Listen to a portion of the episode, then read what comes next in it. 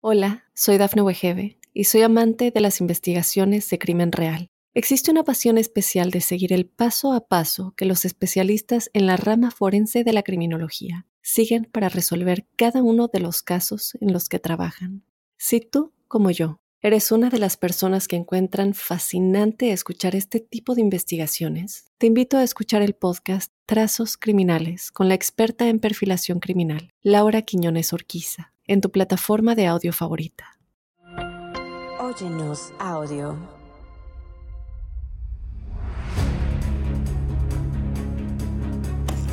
I'm so happy uh, to be given this opportunity. Um, I feel like I'm getting a second chance to um, fix my mistakes. Yeah, and I'm so happy ICE agreed to release me, even if it's just house arrest. Ella es Ana. Edad, 26 años. Estado civil, Soltera. I definitely did, yeah. And I was younger and I learned from my mistakes. Arrestada en Nueva York por los cargos de falsificación de cuentas, engañar a los bancos por sumas millonarias y vivir en hoteles de lujo sin pagar. Deserve a second opportunity. Pero ¿dónde y cuándo empieza una estafa? Aunque supongo que mucho antes de que algo ocurra. En esta historia puedo decir con seguridad que todo comenzó hace muchos años al sureste de Moscú. Más precisamente, un 23 de enero del año 1991, en Demodedovo, una ciudad de pura gente trabajadora, donde nacía una pequeña niña rubia con unos enormes ojos azules, una inteligencia inusual y mucha, pero mucha ambición. Estafar para la Real Academia Española significa pedir o sacar dinero con artificios y engaños. Y para esto Ana Sorokin fue sin lugar a dudas una de las mejores. Anna Sorokin, better known by her alias, Anna Delvey, captured global headlines as the fake German heiress who was accused of defrauding banks, hotels, and even friends. Ella sola, haciéndose pasar por una heredera millonaria, logró engañar a la gente más rica de Manhattan. La alta sociedad de Nueva York, tan escandalosa como emocionante, cayó rendida a sus pies. Y de un día para el otro, se hizo conocida por todos, celebridades, camareros, empresarios y hasta inversionistas. Pero lo más curioso de todo fue que nadie sabía exactamente de dónde había salido. Si suena demasiado bueno para ser verdad, probablemente no lo sea. Dicen ser quienes no son. Crean perfiles falsos para atraer a sus víctimas. Amantes de lo ajeno, protagonistas de fraudes financieros. Se ganan tu confianza y dan su gran golpe cuando menos te lo esperas. Esto hacen los estafadores seriales. En el episodio de hoy te contaré la historia de Ana Sorokin, más conocida como Ana Delvey. Soy Dafne Wegebe. Bienvenidos.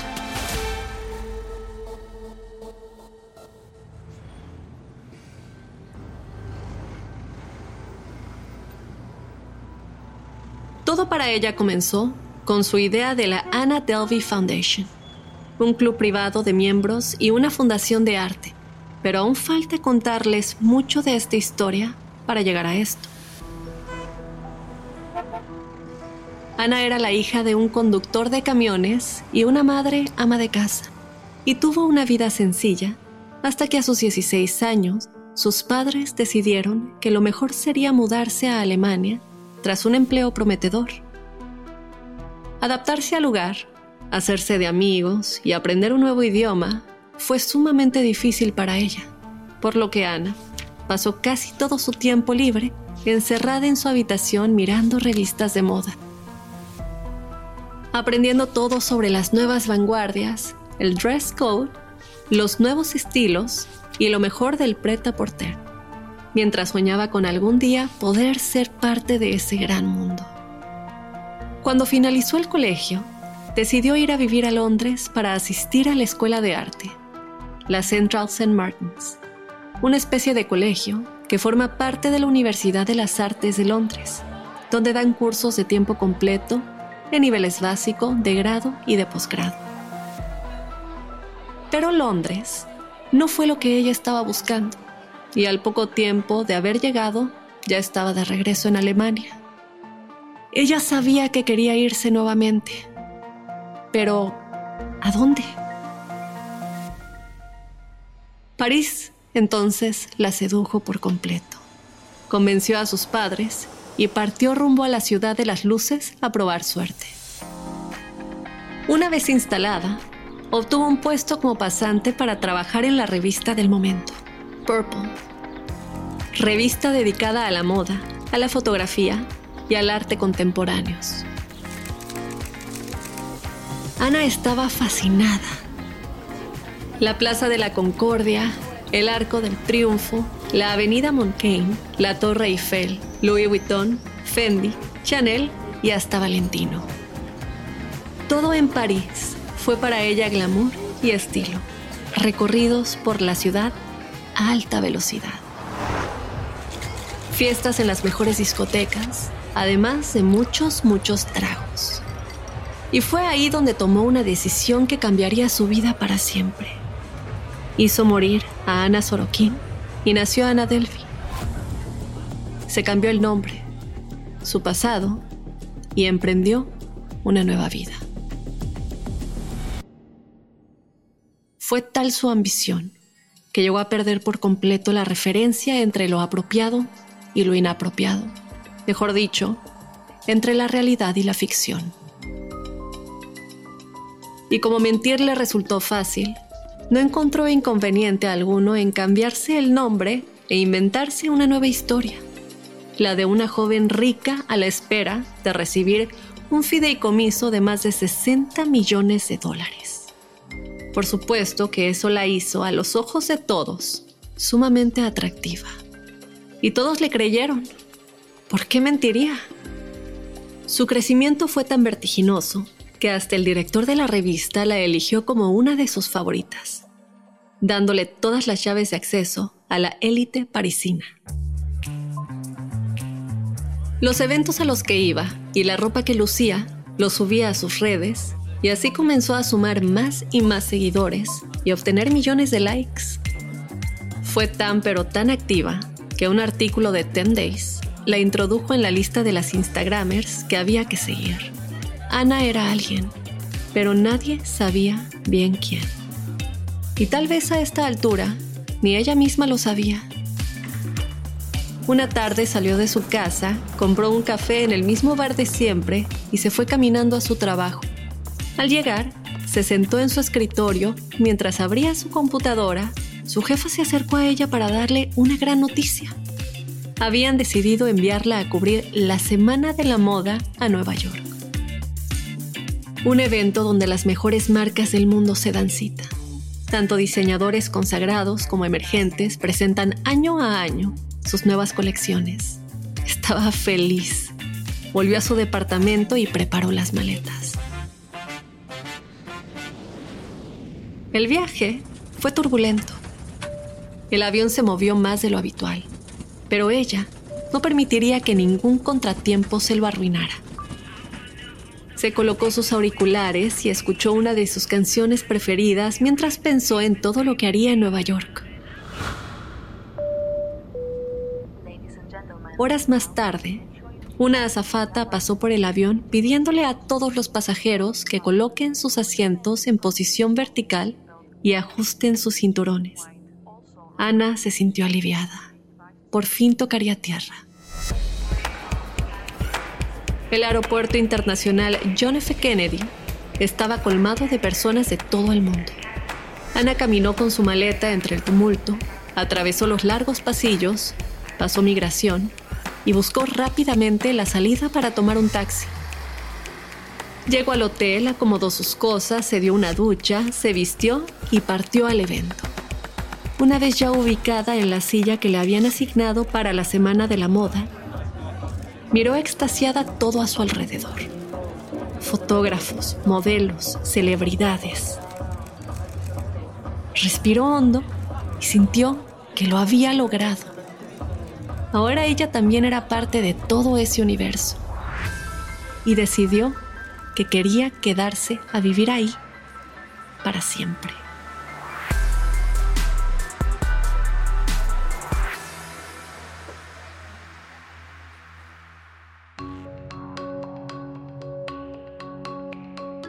¿Puedes volverte millonario si te vistes y actúas como tal? Por supuesto que sí, aunque sea por algún tiempo, y esto ella lo sabía. Su éxito se lo debió a que se concentró en una única cosa, su identidad falsa. Nueva York era todo lo que siempre había soñado, un lugar icónico, la Estatua de la Libertad, el MoMA, el Met y la afamada Quinta Avenida.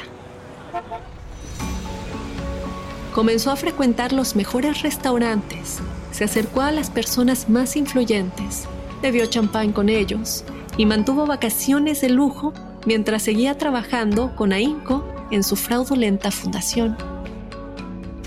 Todo fue dinero, dinero y más dinero.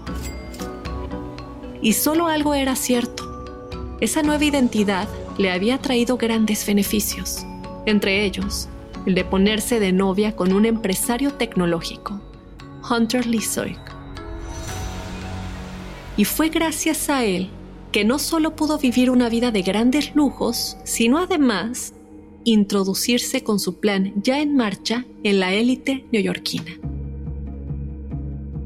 Hunter tenía los mejores contactos a nivel mundial y al igual que ella, nadie sabía con precisión lo que hacía, aunque siempre estaba dando consejos sobre cómo ascender en la escala corporativa y todos lo escuchaban. Juntos parecieron potenciarse. Para Hunter, Ana era su futuro económico, por lo que no dudó en pagarle todos y cada uno de sus caprichos hasta que ella pudiera por fin obtener sus millones. Con él a su lado y su supuesta herencia, Ana logró persuadir a los miembros de la élite de Nueva York para que inviertan en su club para artistas y enamorar a Hunter cada día más, haciéndole creer que ella sería la primera en invertir en sus nuevos proyectos. Gabriel Calatrava arquitecto al igual que su famoso padre, fue uno de los primeros a los que Ana decidió ir a visitar por su fundación. En el poco tiempo que él le brindó, ella se mostró apasionada. Le habló de su inmenso centro artístico que funcionaría además como un club social mega exclusivo. Se mostró inteligente, creativa y elegante. Y de alguna manera su relato le despertó tanto interés que él mismo fue quien le sugirió que el mejor lugar para llevarlo adelante sería un maravilloso edificio neogótico en la 281 de Park Avenue, propiedad de Avi Rosen, el magnate inmobiliario del momento. Pero por el edificio pedían más de 20 millones de dólares y ella no los tenía. ¿Cómo haría para conseguirlos? Y como muchos dicen, toda gran causa comienza como un movimiento y termina siendo un fraude. Ana decidió que debía ir a los bancos y simplemente pedir un préstamo. La mayoría de los bancos, como los fondos de inversión a los que fue, la rebotaron. Observaron más de una incoherencia en su relato y decidieron no otorgárselo, aunque uno de ellos accedió a continuar el proceso. Ana presentó los papeles falsos y creyendo que todo había sido un rotundo éxito, se marchó a la espera de que la llamen. Pero pasaban los días y seguía sin recibir noticias del banco. Lejos de lo que ella suponía, los expertos en Suiza, encargados de la comprobación de sus avales, no pudieron encontrar ningún rastro de su famosa herencia. Y aunque no tuvo suerte y el monto total le fue denegado, recibió un adelanto por una suma mayor a los 100 mil dólares, mientras continuaba analizando la documentación que les había sido entregada. Esto la puso de muy mal humor. Estaba más irascible y ensimismada en sus propios objetivos, por lo que su historia de amor con Hunter continuó, pero a los tropiezos, y al poco tiempo simplemente terminaron. Ana sufrió la separación, pero pese a esto, decidió seguir adelante con su proyecto y hasta llegó a inventar estar apoyada por artistas como el difunto Cristo, aunque el artista jamás había hablado de eso con ella. Se siguió alojando en hoteles caros y presentó una vida de jet set en Instagram con la que logró engañar a todos y hacer que otros continuaran pagando sus facturas con mentiras. Con esta idea del club de arte privado, continuó con su engaño y así obtuvo más y más dinero y todos le creyeron, mientras ella inventaba tener obstáculos burocráticos que no le permitían poder mover su fortuna de Europa a los Estados Unidos. Tengo a los empleados de mi padre trabajando en eso.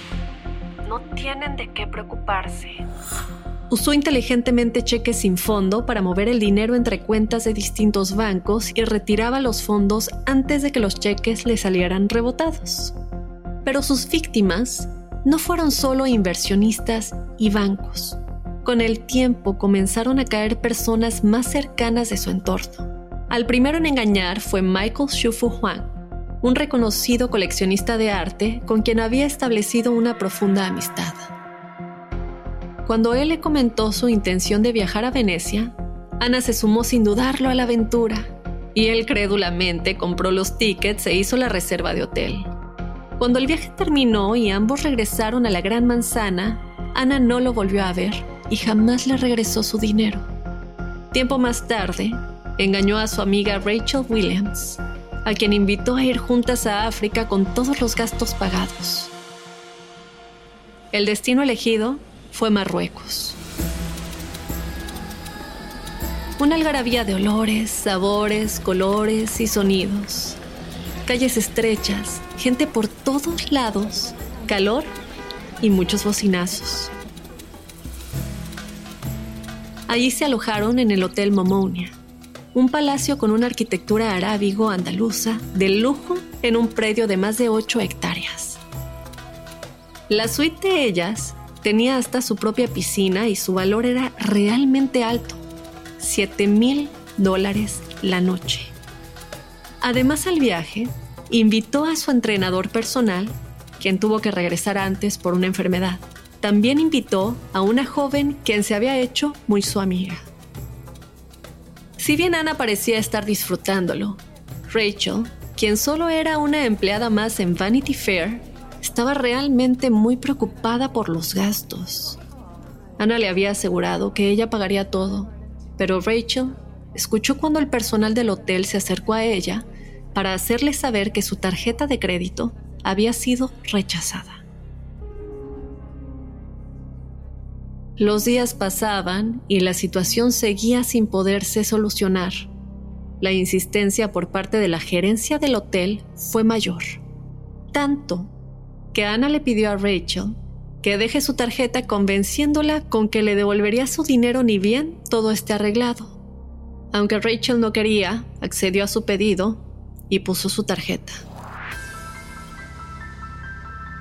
El viaje que incluyó el hospedaje en la villa, un mayordomo privado, el alquiler de un auto de alta gama y todas las comidas en los mejores restaurantes del lugar, costó un total de 62 mil dólares.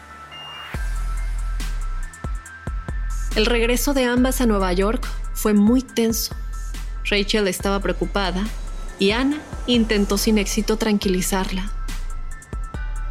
Cuando llegaron al aeropuerto, cada una se fue en un auto a su casa y prácticamente ni se despidieron.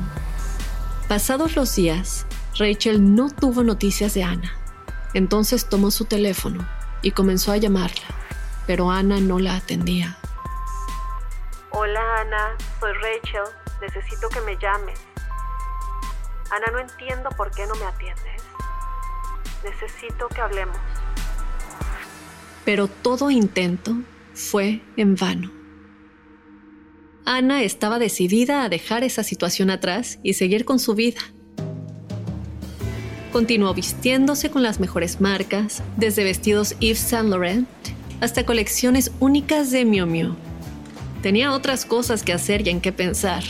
La deuda con Rachel no era un problema para ella siguió usando los fondos que obtuvo de su proyecto para solventar los gastos de su estilo de vida, pensando que nunca se le acabarían, aunque ciertamente se equivocó. Sin que ella se diera aún cuenta, su sueño de establecer su nombre dentro del mundo del arte se estaba desvaneciendo poco a poco. Con los meses, su situación había empeorado Tuvo que mudarse de hotel en hotel a medida que la iban echando por no pagar los gastos. Al hotel de Standard Beckham Residences les dejó una deuda de 30 mil dólares. Y para cuando decidió irse a vivir al Hotel W, el rumor sobre ella ya había corrido rápido en todo Nueva York.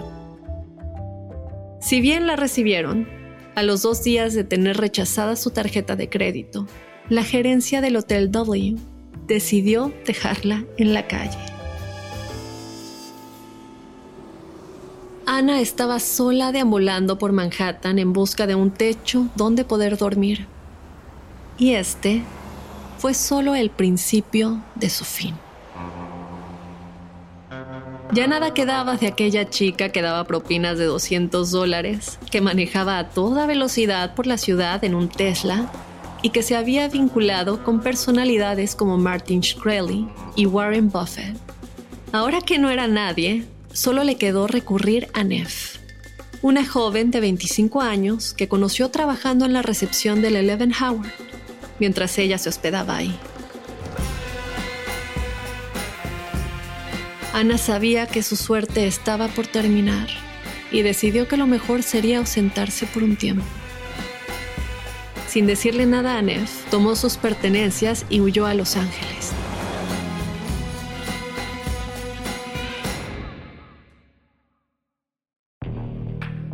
Ana, sin embargo, desconocía algo muy importante.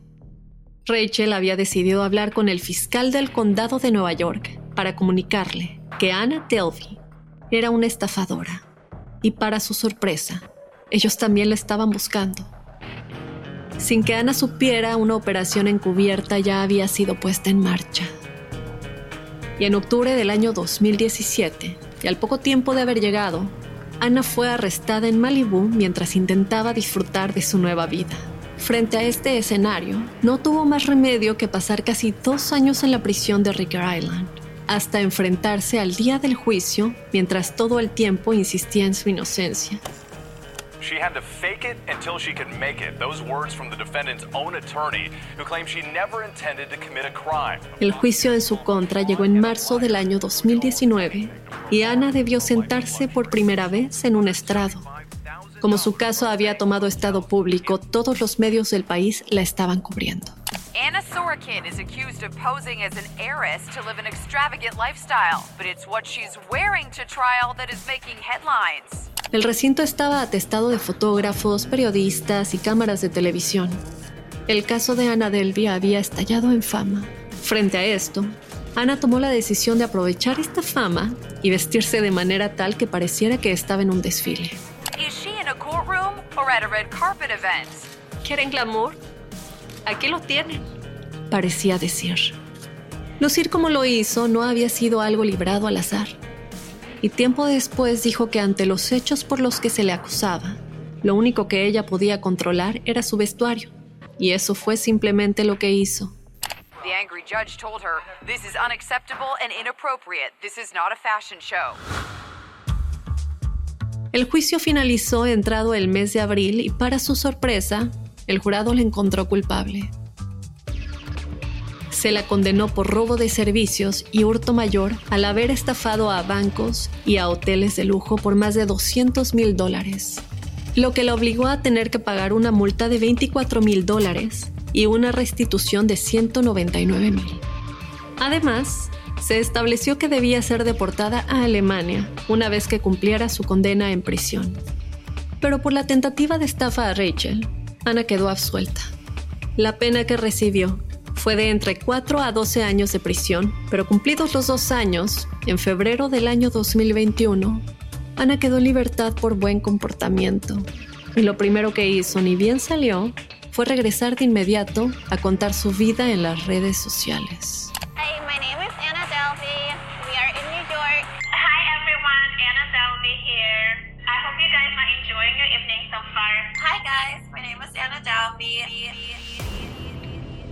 Semanas posteriores, el Servicio de Inmigración y Control de Aduanas de Estados Unidos estaba golpeando a su puerta. Debería quedar bajo custodia por haberse quedado en el país más tiempo del permitido. Ella apeló y se mostró tan arrepentida que el juez de la causa dijo que Ana Sorokin ya no era un peligro para la comunidad.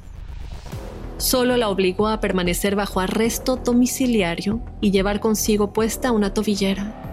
Hi guys, my name is Anna Dalby. Welcome to my apartment. Ana aún vive hoy en un departamento de una sola habitación en el quinto piso de un edificio antiguo en East Village de Manhattan, mientras continúa usando sus enormes anteojos negros y dando entrevistas. Y fue en una de ellas que dijo, Es imposible pasar por lo que he pasado y no cambiar. Yo funciono mejor bajo presión. Sé que hay mucha gente que está deseando que haga una locura o algo ilegal y que tenga que regresar a prisión, pero no voy a darles esa satisfacción. aclaró sonriendo. Está claro que el engaño ha existido siempre, y los estafadores también. El problema es que la mayoría de nosotros estamos de alguna manera programados para confiar en ellos. Esto fue Estafadores Seriales, una producción original de Óyenos Audio. No olviden suscribirse y calificarnos en todas las aplicaciones de podcast.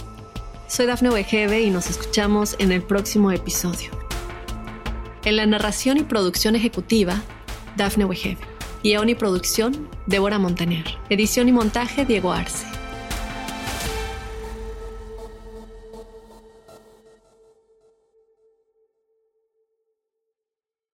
Hola, soy Dafne Wegebe y soy amante de las investigaciones de crimen real. Existe una pasión especial de seguir el paso a paso que los especialistas en la rama forense de la criminología siguen para resolver cada uno de los casos en los que trabajan.